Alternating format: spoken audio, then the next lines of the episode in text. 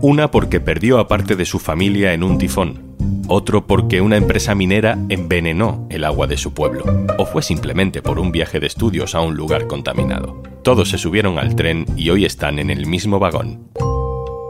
Soy Juan Luis Sánchez. Hoy en un tema al día, pasajeros al tren del activismo climático.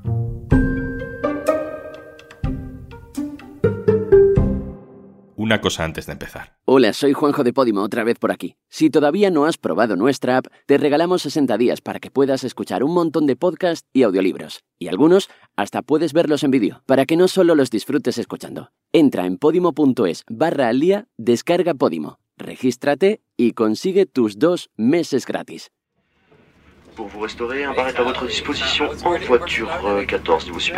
Hoy nos metemos en un tren, no vamos solos. Les recordamos que es obligatorio de etiquetar sus equipajes por la voluntad de todos. Les rogamos que utilicen las plataformas.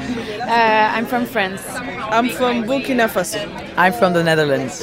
I come from Niger, West Africa. I'm from Italy. Uh, I'm from Ireland. I'm from uh, Denmark, yes. Son algunos de los más de 100 activistas contra el cambio climático procedentes de medio mundo que el 11 de octubre viajaron de París a Barcelona. Son 7 horas de viaje de camino al Festival Fixing the Future, buscando cómo corregir un futuro que ya está estropeado. Unos chavales en tren contra los lobbies más contaminantes, el holgorio de un vagón contra las políticas negacionistas más oscuras. Es otra vez la historia de David contra Goliat. Creo que esto está ocurriendo porque hay gente con muchísimo motor dentro que quiere cambio y no se cansa por nada del mundo. Y la razón de este tren es realmente conseguir firmas y conseguir crear conciencia sobre este movimiento para luego llevarlo a la conferencia de las Naciones Unidas y decir, hey, queremos cambio. Somos un montón de gente que opina que las cosas tienen que cambiar, así que traed el cambio vosotros que estáis haciendo las leyes y que estáis moviendo el mundo de esta manera.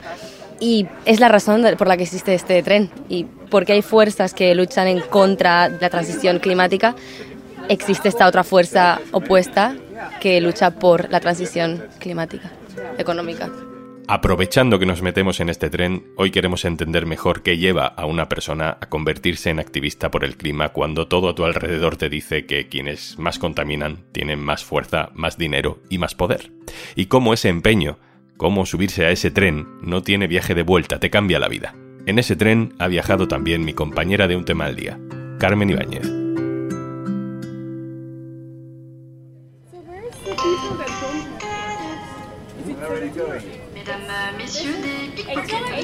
Un viaje en tren regular desde París a Barcelona dura algo más de siete horas. Es un viaje muy largo. Este vagón al que escuchas que me estoy subiendo era especial.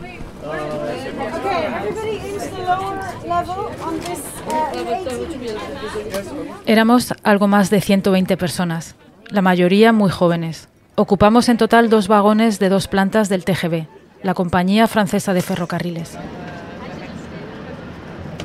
A pesar de las siete horas que teníamos por delante, el ambiente era entusiasta, era optimista, de encuentro y de presentaciones en varios idiomas, porque muchos de ellos se estaban conociendo en ese momento y venían de todas partes. El programa de viaje incluía primero eso, las presentaciones, y luego la formación de grupos entre los viajeros, después la exposición de proyectos, de ideas, talleres. Todos nos podíamos mover libremente entre esos dos vagones de dos plantas, sentarnos a escuchar y a participar, o simplemente charlar con el compañero de asiento y preguntarle cuál era su historia. Basically, I've been an activist the moment that I've been forced to leave my country because of uh, my father was assassinated four months before I was born. Es Rakiab. Él es uno de los activistas que iban en este tren. Pertenece a una tribu indígena de Papúa Occidental, que es una provincia de Indonesia, pero creció en los Países Bajos, que es donde su familia se refugió cuando mataron a su padre. Y me está contando que su padre fue asesinado cuatro meses antes de que él naciera, porque era una de las personas que se oponía a la implantación de las empresas mineras que han contaminado por completo el suelo y el agua de su comunidad. So West Papua, as historical context, was a former Dutch colony. Um, after they transferred it to the Indonesia. Raki me contó que Papúa Occidental era antes una colonia neerlandesa. Cuando los Países Bajos transfirieron esta colonia a Indonesia, los habitantes de su comunidad se dieron cuenta de que tenían un nuevo colonizador, que eran las multinacionales, a las que se les dio vía libre para hacer con el territorio lo que quisieran. Dice que muchas tribus fueron forzadas a abandonar sus pueblos y sus casas, porque se instalaron minas de oro, industrias fósiles y plantaciones de palma. Son tres de las actividades que están en las raíces del cambio climático.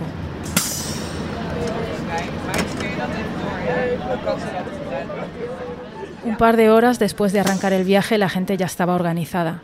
Quienes querían descansar o echar una cabezada se quedaban en la planta de abajo de los vagones. Ahí había silencio. En las plantas de arriba, en cambio, todo era bullicio de gente conociéndose, escuchando las ideas de los otros o participando en los talleres que la organización había programado. Este es uno de esos talleres. Es una versión del juego de cartas este de Yo nunca he y que en función de tu respuesta, si nunca has hecho lo que se te pregunta en la carta que te toca, pues te bebes un chupito. En este caso, esto es una versión ecologista. Never have I ever been a climate refugee. I have not, but I am very very interested in refugees Okay, never have I ever experienced floods in my home area. Actually, I have. Este juego de cartas se reparte en escuelas o en centros donde va gente joven y hace preguntas como las que hemos escuchado. Yo nunca he sido una refugiada climática, o yo nunca he experimentado inundaciones en mi comunidad, o nunca he participado en la limpieza de una playa, o nunca he sufrido los efectos de la sequía. Su creadora se llama Anita Sonia una joven activista y política de Kenia con la que también pude charlar un rato. and they were really uh, helpful to people to see young people Anita me está contando que este juego se le ocurrió como una manera de hacer reflexionar a la gente que no está especialmente interesada en temas de cambio climático. Y además sirven para que nos demos cuenta de que lo importante no es que una persona haga un millón de cosas para combatir la contaminación, sino que el objetivo es que un millón de personas hagan pequeñas cosas que generen grandes impactos.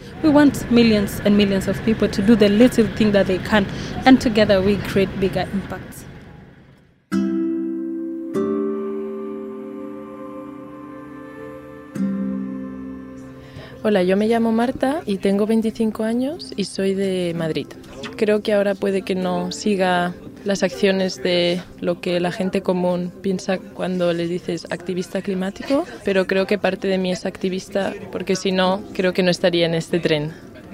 Creo que gracias a mis estudios en ciencias ambientales esto me hizo empezar a ver lo que estaba sucediendo en el mundo y sobre todo tuve la oportunidad de viajar y el hecho de salir de España y ver los efectos del cambio climático me hizo hacer este clic y sobre todo como persona privilegiada y europea todavía más y ahí decidí que pues de que aquí hacia adelante y no podía volver a mi otra forma de ver el mundo.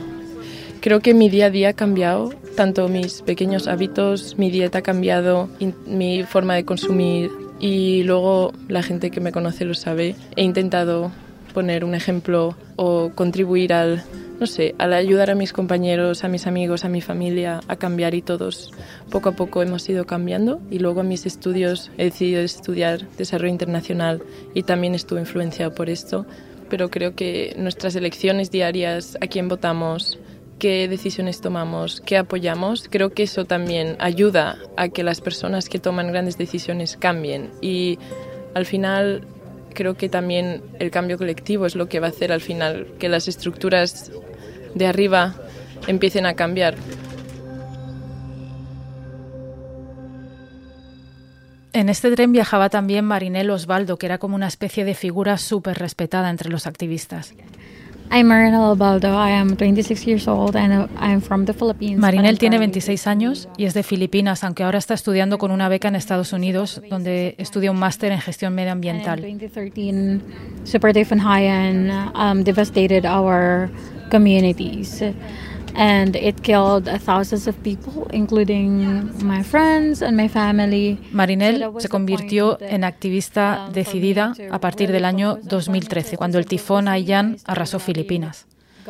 Aquí me está contando que este tifón fue el más devastador que se ha vivido desde que existen mediciones y mató a algunos amigos suyos y también a algunos miembros de su familia en Tacloban que fue la población más castigada. Le pregunté a Marinel cómo ha cambiado su vida el hecho de convertirse en activista contra el cambio climático. y me dijo que ella no tiene otra opción. We experience an average of 21 typhoons per year. And so it's very important for our government and our communities to be very proactive. Dice que en Filipinas hay una media de 21 tifones al año y que por eso es tan importante para su gobierno y para la gente que vive allí ser proactivo en contra del calentamiento global. Aquí me está diciendo que desearía no necesitar ser una activista climática, pero que en Filipinas no tienes otra opción si no quieres ser una víctima del clima el resto de tu vida. Cuando pienso en el cambio climático se me viene a la cabeza la palabra esperanza. Hay veces en las que pienso que hay esperanza todavía, que estamos a tiempo de frenar el cambio climático. Pero cuando veo los incendios que duran semanas, las olas de calor cada vez más largas y más intensas y la falta de decisión de los gobiernos, entonces pienso que no hay esperanza. Así que les pregunté a ellos, ¿Cuál era el concepto que se les viene a la cabeza cuando piensan en el cambio climático? For me, it's really climate justice. When I talk about climate justice, it encompasses all the justices that we are seeking for the humanity. Por ejemplo, Marinel me hablaba de justicia climática como algo que engloba también la justicia social, la justicia de género, la justicia para la infancia o para los mayores, y es una idea central existe una propuesta para introducir un impuesto sobre la riqueza para los multimillonarios, que producen un millón de veces más de emisiones que el resto de nosotros, según los datos que manejan las organizaciones ecologistas como Oxfam Intermon. I would say my keyword is inclusivity. Let's not decide for communities, let us have them on the table, let us share together. Anita Sonia, la joven keniata del juego de cartas, me habló de inclusividad de que las comunidades también formen parte de las decisiones que se toman a la hora de aplicar medidas contra el cambio climático. Creo que todavía falta que la conciencia salga de los círculos como este, activistas y climáticos, y creo que ahí es donde está el punto de hacer que todas las personas, independientemente de sus intereses del día a día, de sus ideologías políticas, creo que todos y todas tenemos que estar en este barco. Y yo mis amigos que no están metidos en estos círculos, yo veo cómo cambian y creo que sus acciones están cambiando para hacer un mundo mejor y son mi mayor ejemplo y motivación para poder seguir en esta lucha. Carmen Ibáñez, gracias por el viaje. Gracias a ti, Juan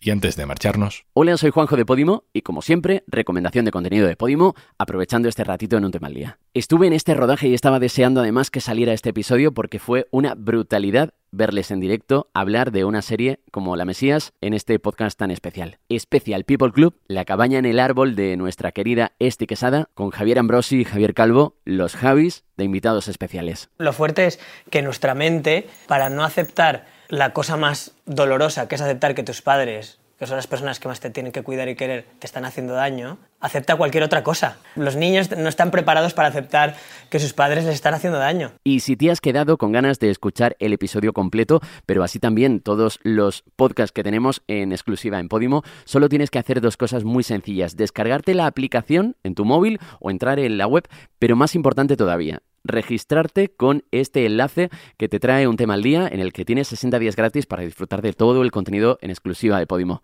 podimo.es barra al día. Esto es un tema al día, el podcast del diario.es. Si te gusta lo que hacemos, necesitamos tu apoyo. Hazte socio, hazte socia en eldiario.es barra socio.